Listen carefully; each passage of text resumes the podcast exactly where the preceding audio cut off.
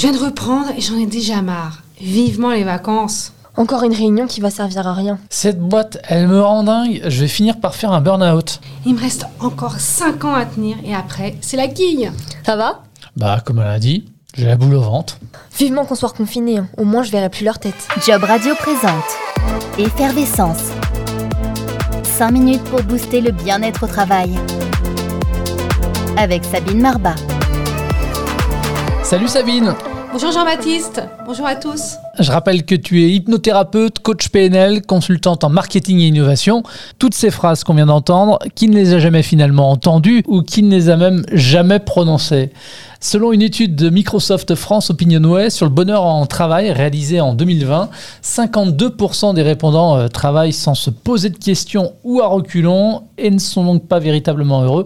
26% qui voient même le travail comme une épreuve. En février 2021, toujours en période de pandémie, selon une enquête relayée par la Tribune, 60% des salariés prévoyaient de changer de job dans les 12 mois. Et puis pour en finir avec les chiffres, selon une enquête internationale, 60% des collaborateurs se sentent plus motivés au travail quand l'employeur prend en considération le bien-être physique et mental au bureau. Sabine, quand on parle de bien-être au travail, on parle de quoi en fait?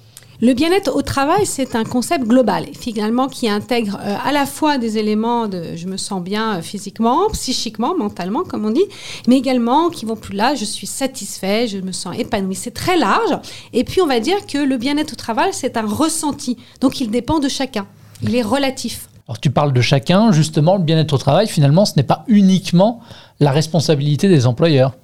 Alors, l'employeur doit participer, mettre des cadres, mais en fait, il est un peu euh, la responsabilité de tous. À tout niveau, chacun peut participer à la fois à son propre bien-être, au travail et à celui des autres. Sabine, effervescence, quel va être finalement l'objectif de ce nouveau podcast? Ben, C'est de faire prendre conscience et de comprendre comment on peut l'activer, le, développer, quels sont les tenants et les aboutissants et d'avoir euh, des astuces, des postures, des compréhensions, des actions qui vont nous permettre de le développer. Et vraiment, en cinq minutes, on peut espérer booster son bien-être au travail Oui, en cinq minutes par jour, faire des actions quotidiennes. Et c'est ce qu'on va voir dans ce podcast. Quelles attitudes avoir, quelles petites actions on peut faire chaque jour, régulièrement, toutes les semaines, pour finalement peu à peu développer ce bien-être au travail et celui des autres. Bon, bah, premier conseil, premières astuces euh, dans une semaine bah, venir écouter pour apprendre, prendre conscience et agir après.